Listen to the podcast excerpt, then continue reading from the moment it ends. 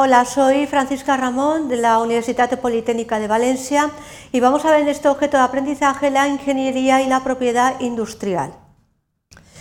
Los objetivos eh, tiene los siguientes este objeto de aprendizaje, que es explicar la relación entre la ingeniería y la propiedad industrial y analizar la legislación aplicable y los principales problemas que se plantean. Para ello se van a desarrollar los siguientes contenidos. Vamos a ver eh, una pequeña introducción de los conceptos principales, vamos a ver la invención dentro de la universidad, la normativa aplicable a la propiedad industrial en el ámbito universitario, para luego centrarnos en la normativa de la Universidad Politécnica de Valencia para la propiedad industrial. Luego vamos a concluir con algunas dudas eh, que de forma habitual se han planteado en las ingenierías respecto de la propiedad industrial eh, que se realiza en el seno de una universidad.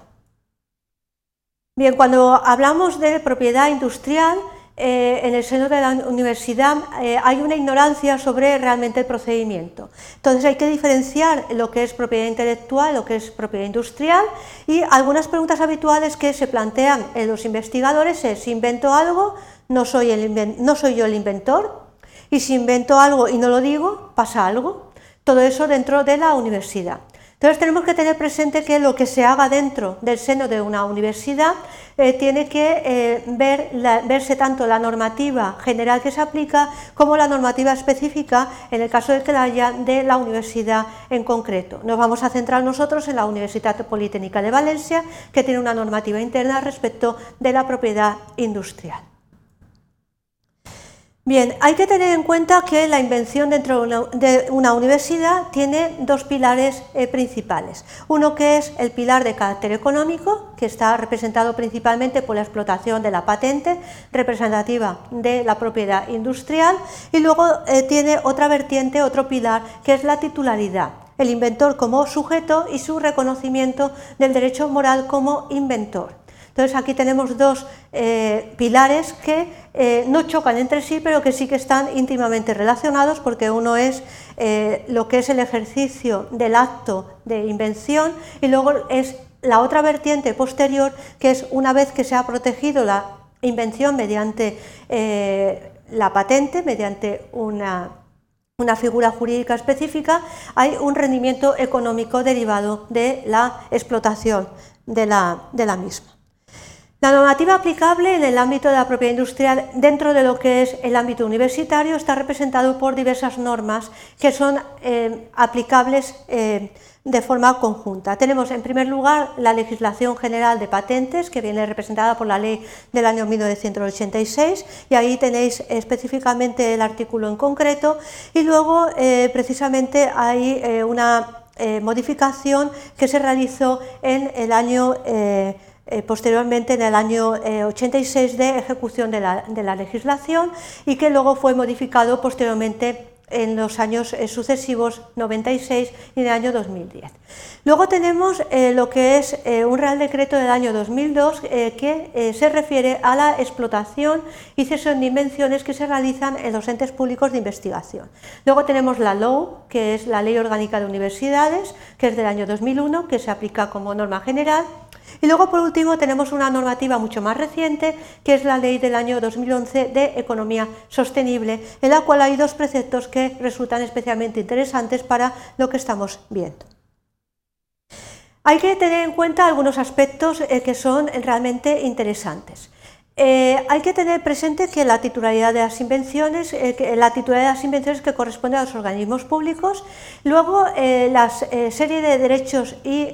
deberes que se tienen cuando se realiza una invención dentro de una universidad, que sería la obligación de la notificación por escrito de la invención, luego hay que tener en cuenta que se produce una siguiente fase, que es una evaluación eh, por parte del organismo y una comunicación a la decisión, sobre todo esa invención, al autor de la misma. Y luego, sobre todo, hay una serie de límites, que es la prohibición de publicación de los resultados, sobre todo eh, si hay una susceptibilidad de patente eh, durante el plazo de tres meses o hasta la presentación de la solicitud, porque uno de los requisitos de la patente es la novedad, y en el caso de que se haya una difusión de resultados, eso iría en contra del requisito de la novedad que se necesita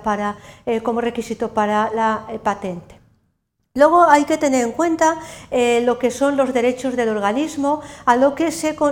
entiende como una licencia no exclusiva, intransferible y gratuita de explotación. Y luego hay que tener en cuenta cómo se distribuyen eh, los beneficios económicos. En este caso eh, puede ser a, partes iguales de tercio, un tercio, un tercio y un tercio, y luego también eh, hay que tener en cuenta cuándo se realiza la invención que está derivada de lo que se denominan contratos o convenios, en los cuales no se puede dar una regla general de lo que allí se establece, porque habrá que estar específicamente a la redacción del contrato o convenio en cuestión a las cláusulas que se hayan establecido.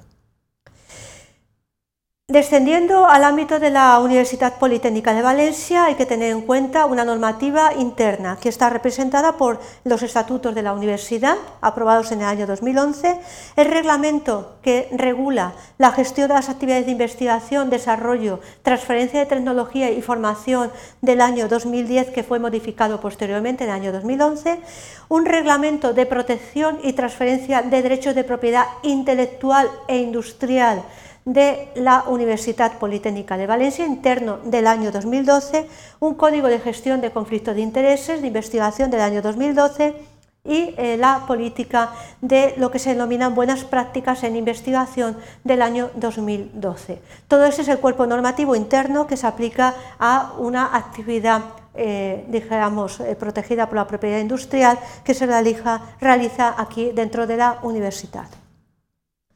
¿Cuáles son los puntos a tener en cuenta? Pues son diversos. Primero, la titularidad de los resultados de la investigación, se reconoce el derecho moral al inventor, el personal UPV como consecuencia de actividades de investigación desarrollo y luego eh, le corresponden a eh, la UPV los derechos de la propiedad industrial que se vayan a generar eh, derivados de subvenciones de terceros o financiación interna, de proyecto de convocatoria de proyectos internos. En el caso de los contratos eh, se va a atender, como hemos visto en el ámbito eh, general, en el ámbito nacional, a lo que establece el contrato o convenio eh, particular. Y luego existe aquí en la Universidad Politécnica un centro de innovación, eh, investigación y transferencia de tecnología, el CTT, donde se debe de comunicar precisamente la invención. Se privilegia la patente en todo caso y se establece la participación de los inventores en los beneficios. También se está potenciando la eh, creación spin-off y luego la posibilidad de establecer acuerdos con terceros, eh, sobre todo en cuanto a la propiedad industrial derivada de los contratos. Hay además acuerdos de confidencialidad y transferencia de material, sobre todo sujetos a derechos de propiedad industrial. Incluso en el caso, por ejemplo, de la actividad de investigación que se realiza a través de trabajos final eh, de carrera, tesis, etcétera, hay cláusulas en las cuales se establece la necesidad de si hay una confidencialidad que no se pueda, digamos, facilitar la información. Algunas dudas habituales que se plantean en las ingenierías respecto a la propiedad industrial aquí en la Universidad son precisamente cuestiones relativas a la protección de los resultados. Eh, la confusión que muchas veces eh, se establece entre la propiedad intelectual e industrial, cuando son totalmente diferentes, los requisitos eh, que debe de reunir la patente, que son novedad, actividad inventiva y aplicación en la industria, son dudas sobre si determinadas actividades, es decir, hago algo, voy a influir en la novedad, es decir, voy a presentar algo en un congreso, pues evidentemente no se puede hacer ninguna difusión de resultados si se va a presentar o a solicitar una patente. La comunicación de resultados y el porcentaje en los beneficios 60-40% y la patente en el propio nombre del profesor, eh, que además hay un derecho a una licencia por parte de la universidad y una participación económica eh, de un 20% en los resultados derivados de la explotación. Sobre todo también hay dudas sobre el proceso para la protección de los resultados, que es bastante complejo. El proceso es la comunicación al CTT, luego el registro y la decisión sobre eh, la comisión de la solicitud de la patente y bueno, como breves conclusiones hemos visto que hay una legislación general específica, hay un desconocimiento que pero para eso hay una, eh, una entidad que es el centro de transferencia que ayuda a toda la solución de las dudas. Eh, la bibliografía es muy amplia, aquí tenéis algunas referencias y bueno, espero que estas breves notas eh, os hayan facilitado la comprensión de la ingeniería y la propiedad industrial. Gracias.